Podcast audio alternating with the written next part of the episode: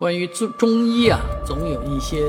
这样那样的说法。我自己呢是蛮相信中医的，虽然啊有中医的有些治疗方法，目前看来还没有什么科学道理啊，或者说得不到科学上的印证。但是呢，啊很多得了这种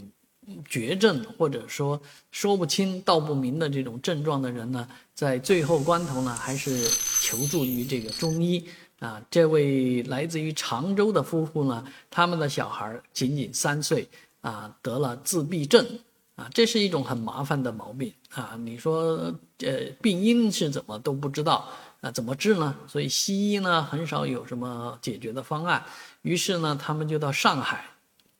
投奔了一位啊，这个经络治理的这个专家啊，而且在微信群里面聊得很开心。觉得哎呀，这个最后的希望已经在这儿了，所以不惜借钱啊，到处借钱，花费了五十万为自己的自闭症儿童呢，呃，这个治疗。这个是叫什么呢？重构经络啊，经络重构就是拿一些电极的东西啊，搭在小孩的四四肢上啊，然后一一通电击之后呢，小孩并没有什么反应啊，只是照常的哭闹。啊，然后治完之后呢，呃，几天也没有变化啊，那这个呃夫妇呢就觉得有点上当了，所以在微信群里面抱怨了几句，结果就被人家给踢出这个群微信群聊，所以就坚决报警了啊。那目前来讲呢，啊这件事情怎么样一个处理结果还尚未得知，但是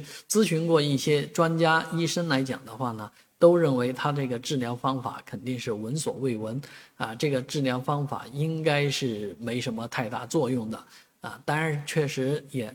不能够直接否定掉啊。但是这样的一个健康机构，他的这个资质，他的各方面肯定是运营上是有问题的，啊，那这样的事情发生在上海，倒是真的值得深思啊。